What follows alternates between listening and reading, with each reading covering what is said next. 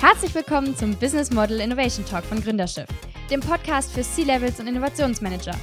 Ich bin Nora und sorge dafür, dass ihr neue Strategien, erprobte Methoden und wertvolle Erfahrungen rund um das Thema Geschäftsmodellinnovation zu hören bekommt. Viel Spaß beim Zuhören!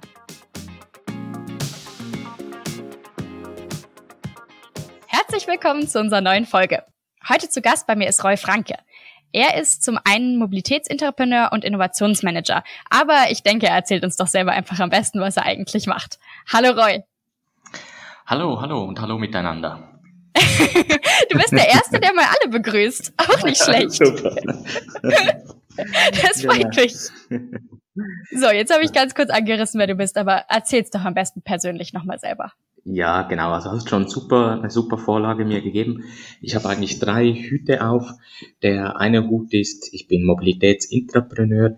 Ich arbeite bei der Schweizerischen Bundesbahn, SBB, und bin dort mit dabei am Evaluieren, am Konzipieren und auch am Umsetzen von neuen Mobilitätslösungen. Der zweite Hut, den ich aufhabe im gleichen Bereich, in der gleichen Firma, ist als Innovationsmanager. Das heißt, ich unterstütze und coache Innovationsprojekte und mein mhm. dritter Hut ist, dass ich als nebenbei als selbstständige Tätigkeit auch Mittelständler berate zum Thema Innovation und Transformation. Ah, das ist ja spannend. Das ist ja eigentlich ziemlich ähnlich so wie bei uns. Wir arbeiten ja auch mit Mittelständlern zusammen. genau. Ach cool. und wie lange bist du schon bei der SBB? Da bin ich jetzt schon gut eineinhalb Jahre dabei. Und warst von Anfang an in den zwei Bereichen, in denen du jetzt arbeitest? Also ich bin seit knapp eineinhalb Jahren dabei und okay. habe letztes Jahr nur, also nur in Anführungs- und Schlusszeichen im Innovationsbereich gearbeitet und habe jetzt auf 1. Januar in ein neues Team oder einen neuen Bereich gewechselt, wo sich speziell auf Mobilitätslösungen konzentriert. Aber auch im Bereich Innovation oder ähm, Startups in und außerhalb des Unternehmens? Genau, auch im Bereich Innovation und mit Startups. Früher war der Fokus auch noch stark auf, auf das ähm, Kernbusiness ausgerichtet, also sprich wirklich auf Bahn und mhm. was dort, also User Experience und neue Produkte, aber immer eigentlich in Bezug mit der Bahn. Und jetzt ist, ja. ist das Thema Mobilitätsdienstleistungen alles, was außerhalb der Bahn angeboten werden kann. Also andere Mobilitätsformen, zum Beispiel äh, E-Scooters oder ähm, die E-Trottinets, ähm, zum Beispiel Flash oder Birds, die mhm. es hier gibt. Und da ist die Frage, zum Beispiel bei Open Innovation, wie, wie kann man da gemeinsam Geschäftsmodelle generieren? Okay. Ja gut, das sind natürlich zwei doch bisschen unterschiedliche Bereiche, auch wenn sie im selben Unternehmen sind. Genau, genau, ja. Mich würde einfach, ich glaube, mich würden beide so ein bisschen im Detail interessieren, wenn das dir recht ist. Und dann können wir auch gerne nachher nochmal auf deine Selbstständigkeit zu sprechen kommen. Ja, klar. Dann fangen wir doch einfach mal mit deinem ersten Job bei der SBB an, dem Innovationsmanager im Allgemeinen eher. Mhm. Was waren oder sind da denn so deine Aufgaben?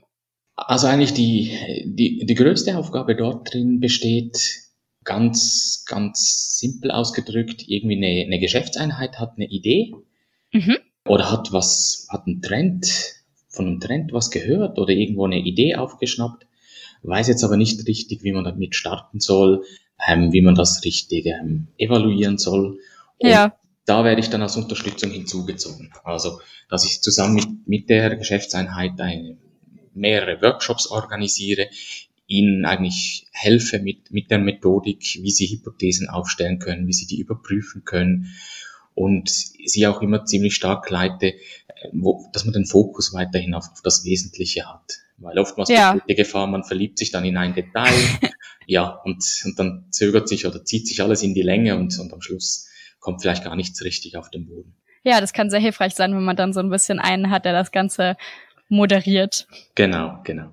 Und du hast selber demnach keine Ideen eingebracht, sondern bist eher der, der das Ganze sortiert und äh, in die richtige Bahn leitet. Genau, ähm, weil bei uns ist wirklich so, in, in unserer Rolle drin sind wir eigentlich die sogenannten Enabler, also wir ermöglichen Innovation, aber wir sind nicht die Fachexperten. Mhm. Das heißt, insofern können wir schon Ideen reinbringen und jetzt kommen wir auf das Thema Open Innovation. Also wenn wir natürlich irgendwann interessante Startups sehen, dass wir das, die Idee intern publizieren und dann ja. mit den Stakeholdern schauen, besteht da eine Möglichkeit, was zusammen zu machen aber nicht so, dass ich jetzt wie als Intrapreneur in dem Sinn also zumindest letztes Jahr, nicht der Entrepreneur selber die Idee da reinbringen und dann was, was ähm, lanciere.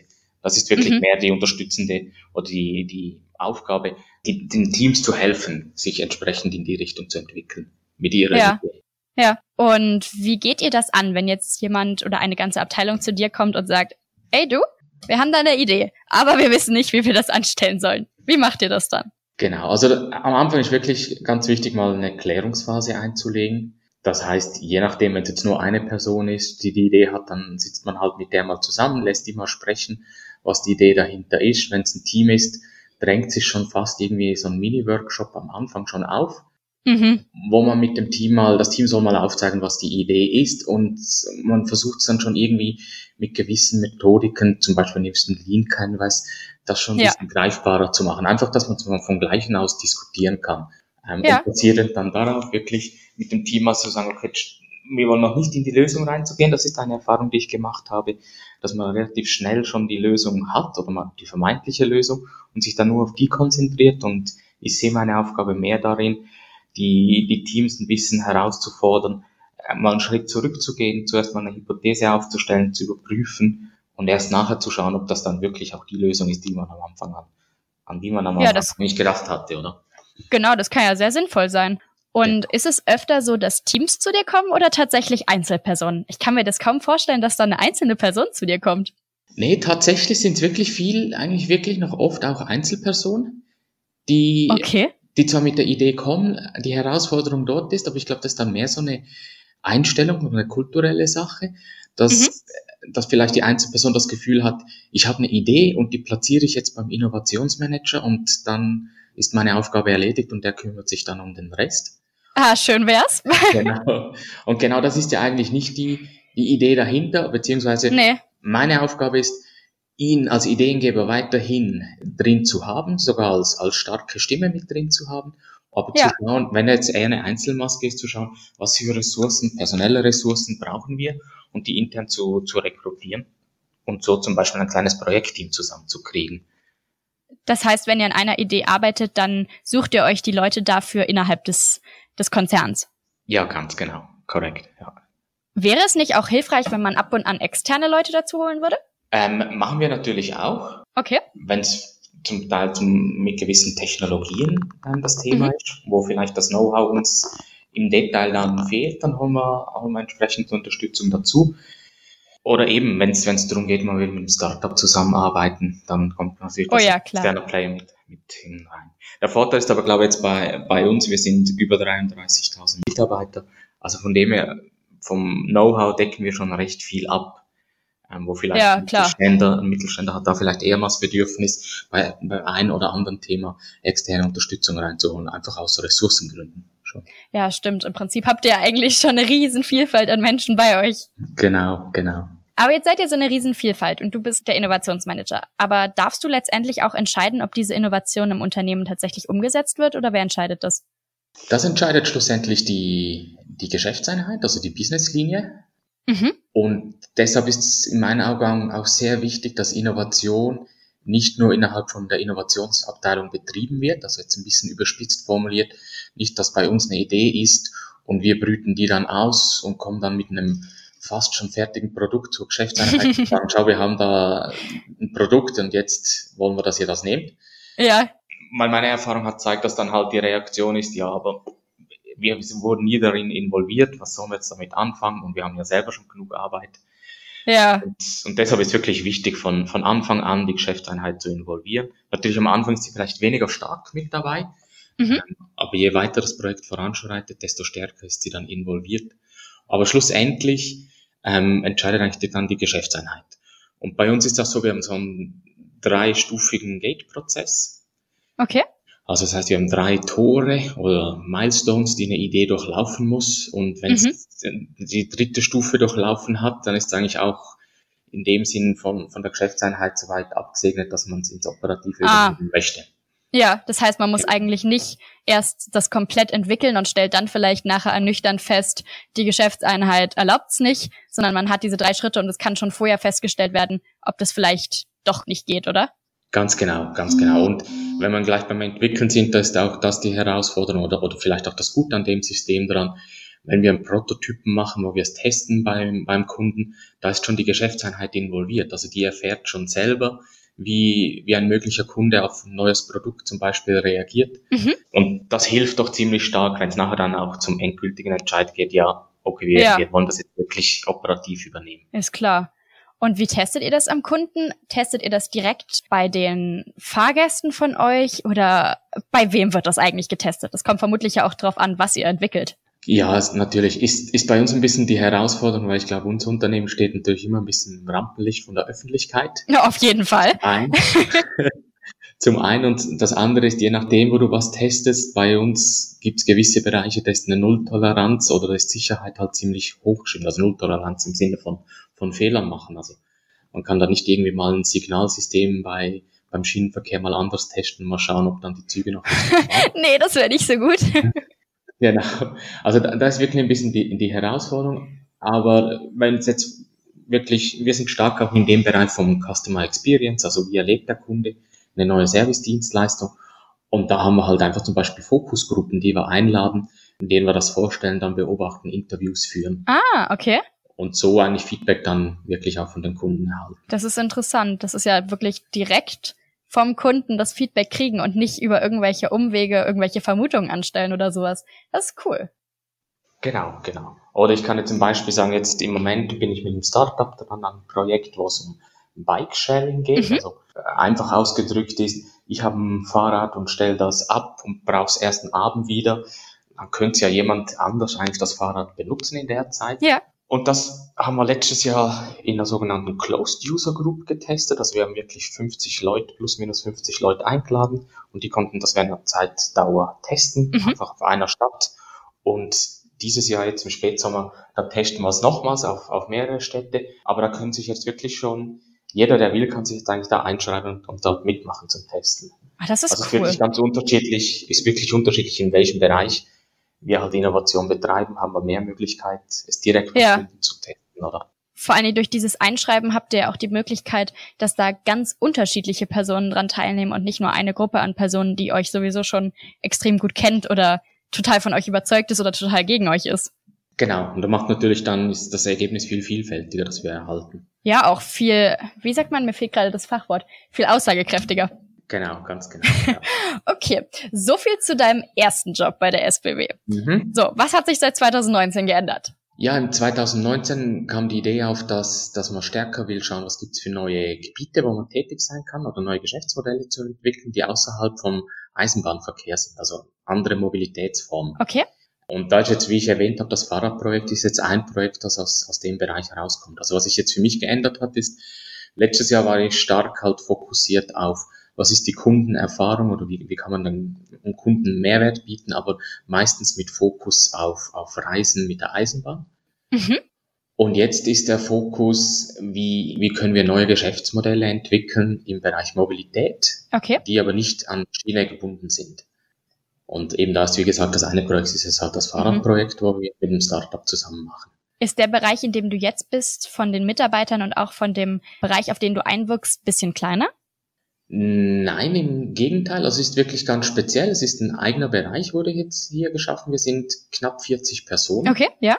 Also doch ziemlich, ziemlich groß von der Personenanzahl her. Mhm. Direkt der Konzernunternehmensentwicklung unterstellt, also ziemlich nahe wirklich beim CEO auch. Ah, in der Tat. Von dem her, von dem her wird auch entsprechende ja, Signalwirkung gegeben, was, was die Wichtigkeit von dem Bereich betrifft. Ja, das scheint so. Und vor allen Dingen sind die Wege da ja auch dann relativ kurz, wenn ihr irgendwas neu einführen wollt, oder? Genau, ganz genau. Anders hat sich natürlich die Management Attention entsprechend hoch, mhm. was sich auf beide Seiten immer auswirken kann. Ja. Aber das macht es ja auch spannend. Auf jeden Fall.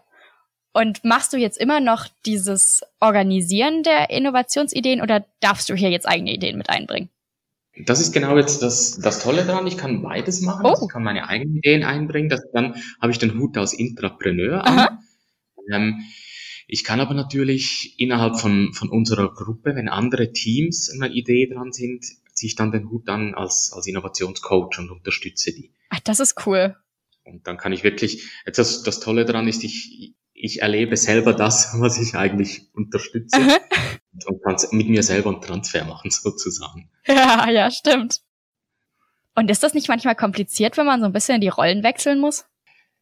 Nein, ich glaube jetzt in dem, in dem Fall nicht. Hat jetzt aber damit auch zu tun, gehe ich davon aus, weil alle wir 40 Personen sind vom, vom Mindset her ziemlich in die ähnliche Richtung. Mhm. Das heißt, ich habe nicht jetzt zum Beispiel große Widerstände, wenn ich jetzt hier irgendwie coachen tue, ja. wo man vielleicht in einem anderen Setting eher spüren würde. Das stimmt bei Leuten, die vielleicht nicht so erfahren sind, was die ganzen Prozesse angeht. Genau, ganz genau. Denkst du, dass Mindset und die Einstellung und vielleicht auch der Charakter eine große Rolle spielen bei der Innovationsarbeit? Also je länger, desto mehr komme ich zu überzeugen, dass das eigentlich die Basis ist für Innovation, beziehungsweise dass Innovation per se selber schon bedeutet, dass man an der Unternehmenskultur und auch an der Organisationsform Änderungen vornimmt. Mhm. Und erst wenn die, wenn die vonstatten gehen, ist das eigentlich die Basis, dass nachher innoviert werden kann. Ja, da hast du recht, ganz klar. Denkst du, jeder ist dafür geeignet, kreative und innovative Ideen an den Mann zu bringen? Oder muss man da eine gewisse Art von Kreativität und Eigendynamik schon mitbringen? Ich glaube, ich glaube, das ist so eine Analogie, wie ich habe mich kürzlich ein bisschen auseinandergesetzt, wie, wie kann man visualisieren, so Sketchnotes. Ja. Und dort hieß es, ähm, es kam, kommt immer wieder der Vorwand, ich kann doch nicht zeichnen, aber am Ende vom Tag kann eigentlich jeder zeichnen. ja. Und meistens fängt so an, es gibt einfach ein paar Grundformen, also ich weiß auch nicht, Strich, Kreis, Dreieck, Quadrat. Und wenn es das kannst, dann kannst du viele Grafiken oder Formen schon oder Cliparts in dem Sinne schon zeichnen. Ja, das stimmt. Und, und ich dachte wirklich, ich kann nicht zeichnen. und ich glaube, bei der Innovation ist, das, ist es dasselbe. Wenn ich über entsprechende Methodiken verfüge, vor allem jetzt Vorteil, wenn ich natürlich einen Coach zur Seite habe, dann, dann motiviert mich das oder enabled mich das auch oder gibt mir auch die Möglichkeit, mich mehr zu öffnen. Ja. Und, und ich glaube, jeder kann was beitragen zum Thema Innovation. Ja, ich höre jetzt auch immer wieder bei meinen Gästen, dass sie sagen, dass man mit Methoden und bestimmten Wegen so viel erreichen kann, ohne dass man jetzt der total erfinderische Geist sein muss. Genau. Immer wieder erstaunlich. Und die Frage ist ja auch, also natürlich wäre schön, wenn ich jetzt morgen ein Produkt auf den Markt bringe, von dem heute noch niemand weiß, dass es so etwas überhaupt geben könnte und es ja. dann noch einschlägt als Erfolg. Aber ich denke auch, Erweiterung oder Verbesserung von bestehenden Prozessen, Produkten haben weiterhin ihre Daseinsberechtigung. Ja. Und auch für die brauche ich entsprechende Methodiken, beziehungsweise auch dort hilft die Innovation. Und zumindest dort, denke ich, kann jeder seinen Beitrag leisten. Ja, genau, denn die bestehenden Sachen müssen ja auch mit der Zeit sich verändern und weiterentwickeln. Und dann hat man ja einfach schon eine Basis und muss nicht mehr so bei ganz von Null vorne anfangen. Genau, ganz genau. Und das ist vielleicht jetzt eine, kleine Überleitung oder einfach, was mir zu den Sinn kommt, wenn, wenn man zum Thema Mittelständler kommt, wo ich auch Kontakt habe. Sehr damit. gerne. Ich glaube, vielleicht haben es manchmal die Erwartung oder, oder, oder sie denken, man erwartet es von ihnen, aber muss ja nicht die Idee sein, dass ein Mittelständler das neueste in dem Sinn so ein Wurf landet wie das iPhone, wo vorher noch niemand dran gedacht hat. Und deshalb denke ich auch, ein Mittelständler kann innovativ sein auf seine Art. Ähm, eben wie ich gesagt ja, habe, er kann seine Produkte weiter verfeinern und seine Service optimieren. Und ich glaube, da gibt es noch extrem viel Potenzial drin. Mhm. Wo siehst du denn den Unterschied zwischen der Innovation bei Mittelständlern gegenüber der Innovation in so großen Unternehmen wie der SBB? Also ich denke, ein Vorteil natürlich von, von Großunternehmen ist, dass halt die Ressourcen viel mehr vorhanden sind. Ja. Ähm, sei es die zeitliche Ressource, finanzielle Ressourcen, personelle Personelle, Ressourcen. ja. Genau. Wohingegen der Mittelständler da wahrscheinlich eher zu kämpfen hat. Ich könnte mir auch vorstellen, oder mein Gefühl ist ein bisschen, der Mittelständler ist ziemlich stark ins Tagesgeschäft ähm, involviert, ja. beziehungsweise macht eher vielleicht kurz- bis mittelfristige Ziele und Planungen und da passt einfach eine Innovation, wo, wo auch per se ein bisschen länger braucht, bis, bis was rauskommt, hat vielleicht gar keinen Platz oder kommt gar nicht in den Fokus rein, wohingegen ein Großunternehmen sich auch mal leisten kann, ein paar Mitarbeiter, ich sag's jetzt ein bisschen überschwitzt, mal ein bisschen auf die Seite zu stellen und zu sagen, macht ihr mal was, wenn es dann schief herauskommt, passiert ja nichts. Ja, das stimmt. Also große Unternehmen haben ja auch vor allen Dingen die finanziellen Reserven, dass wenn da irgendwas völlig daneben geht, dass das nicht gleich das Aus für die Firma bedeutet. Genau, äh, war spannend. Ich habe kürzlich noch mit jemandem gesprochen, der hat gesagt, bei den Großunternehmen, wenn es da einen Design Thinking Workshop machst und der funktioniert, also es kommt da nichts Brauchbares raus, dann ist das halb so schlimm. Ja. Beim Mittelständler, der fragt sich dann schon, ja, okay, jetzt habe ich relativ viel investiert, weil für Mittelständler ist wahrscheinlich absolut gesehen ein Geldbetrag viel gravierender wie von Großunternehmen. Ja. Und wenn dann natürlich kein brauchbarer Output rauskommt, hat es eine andere Konsequenz für ein Großunternehmen. Ja, dann kann das schnell kritisch werden, das stimmt. Genau. Ich denke aber, ein Großunternehmen hat, ein Mittelständler hat natürlich auch seine Vorteile. Ich, ich war früher auch beim Mittelständler tätig und ich sehe jetzt halt einen Unterschied.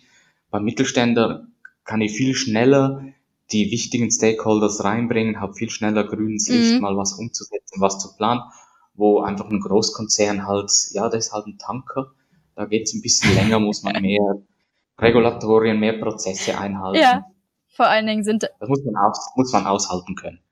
Ja, genau, da sind die Dienstwege und die ganzen Hierarchien ja auch meist länger, beziehungsweise die Hierarchien größer.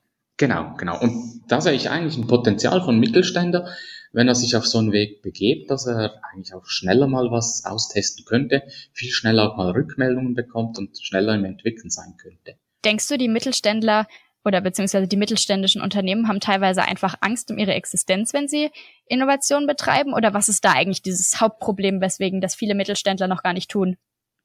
Also ich habe die Erfahrung gemacht, dass sicher gewisse Mittelständler, sie hören zwar, dass man was machen müsste, mhm. Aber selber sind sie noch gar nicht in der Situation, dass es ihnen wehtut. Ja.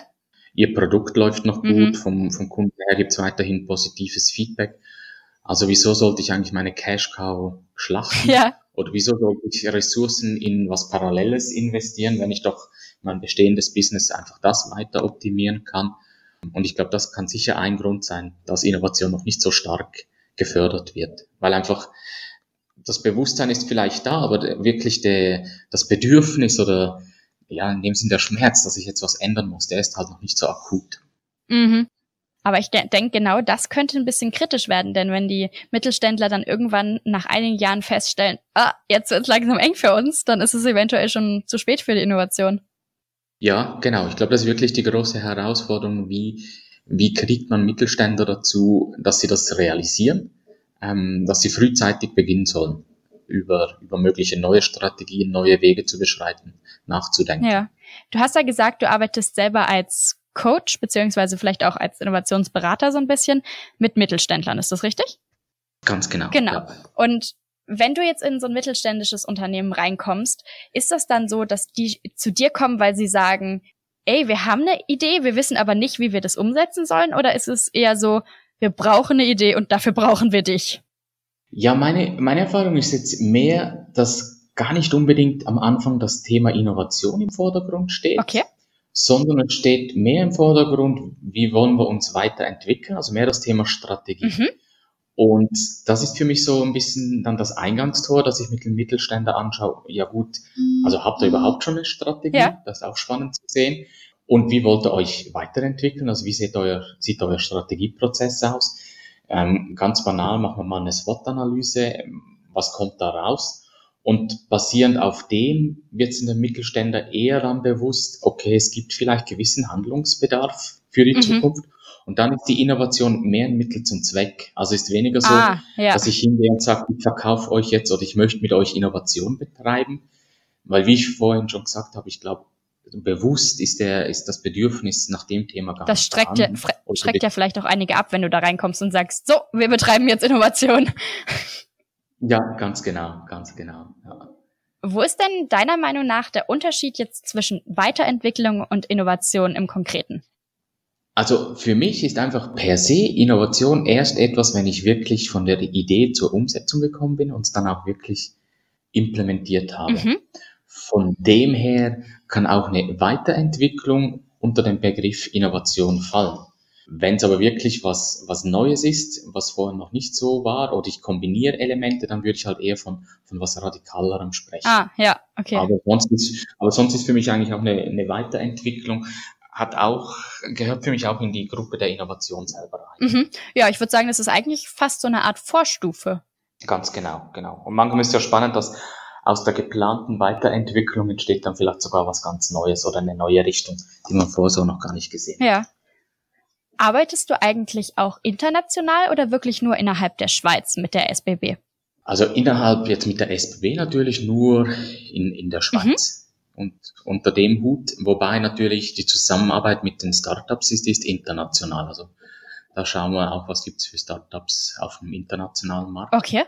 Was ich selber mache mit, mit der Beratung, geht auch schon über, über die Landesgrenzen hinaus. Okay, wo warst du überall schon dann? Ich habe ähm, persönliche Beziehung zu, zu spanisch sprechende Gebiete. Ja. Also zum einen zu ähm, Großraum von Barcelona, mhm.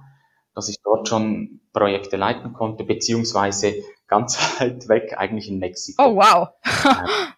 Und dort ist natürlich wieder ganz spannend, weil da ist eine andere Kultur. Total. Auch eine, eine Unternehmenskultur.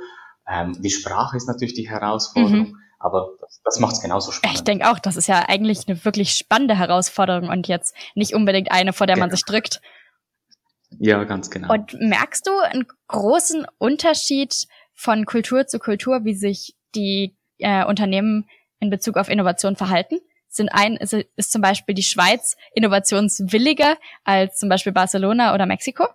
Also ich habe jetzt ein bisschen das Gefühl bekommen, dass in, in Mexiko, also natürlich, wenn es dort ein internationaler Konzern bist, ist wieder ein bisschen ja. anders, aber sonst bei einem lokalen Mittelständler, der ist doch ziemlich stark bodenbehafteter und vielleicht soll jetzt nicht negativ sein, mhm. aber er ist halt ein bisschen verschlossener wo, und, und ist vielleicht weniger offener für, für die neuen Sachen, die da auf einen zukommen. Ist das da auch wieder die Sorge um die Existenz?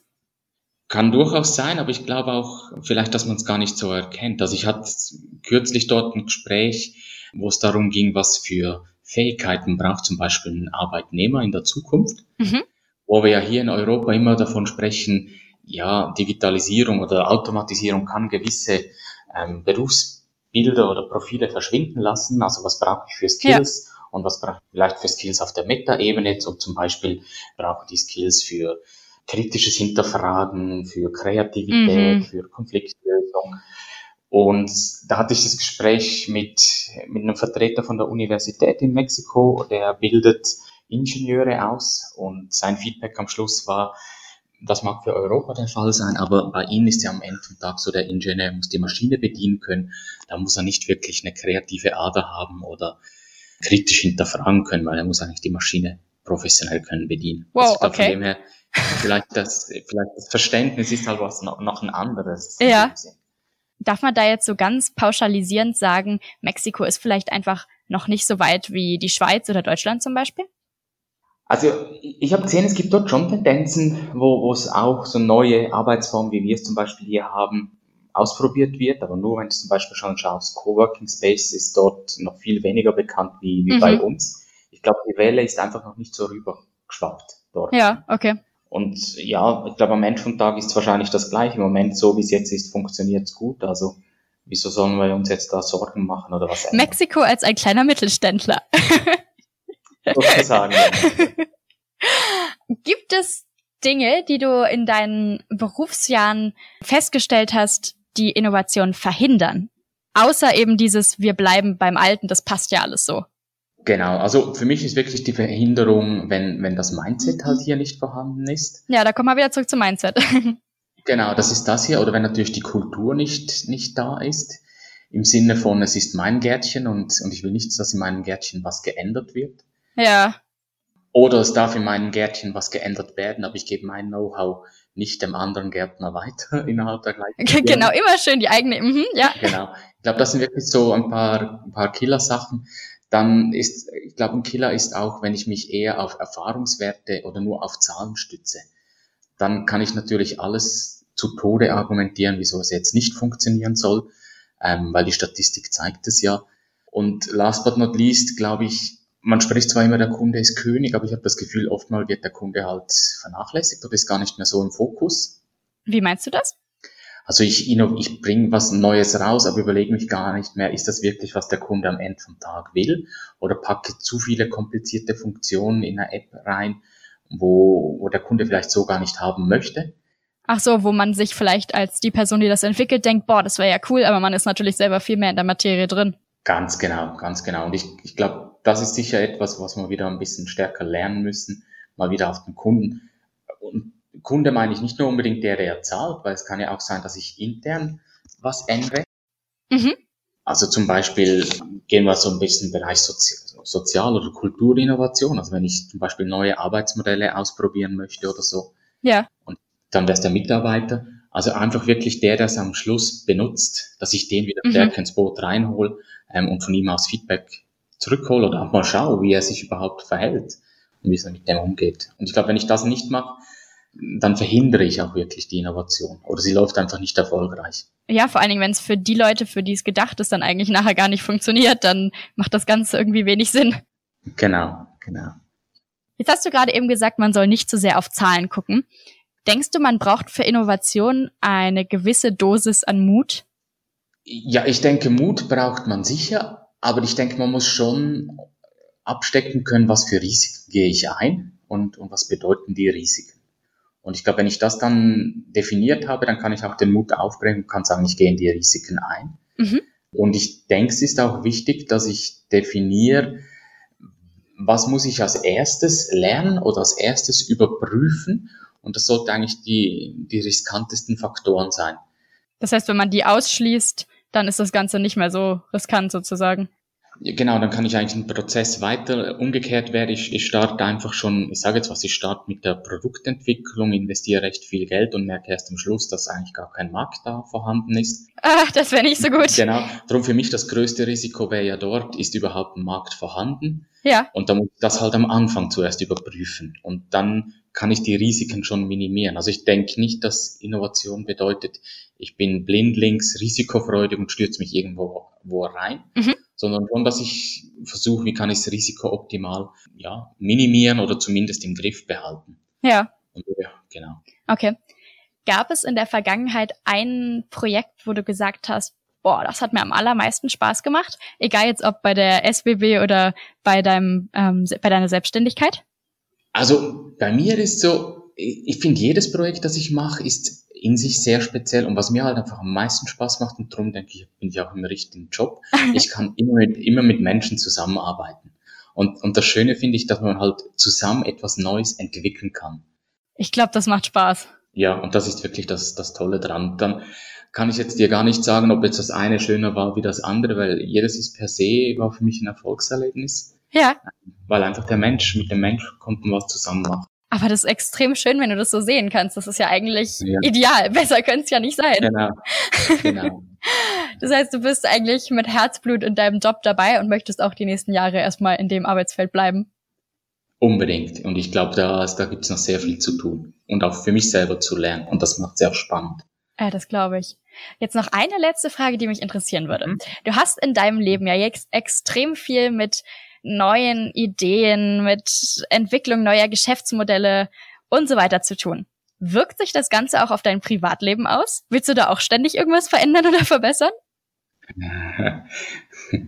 Also ich glaube, was sich auf mein, mein Privatleben auswirkt, ist, ich suche schon ein bisschen, dass sich immer wieder was ändert oder so ein bisschen das Unstetige.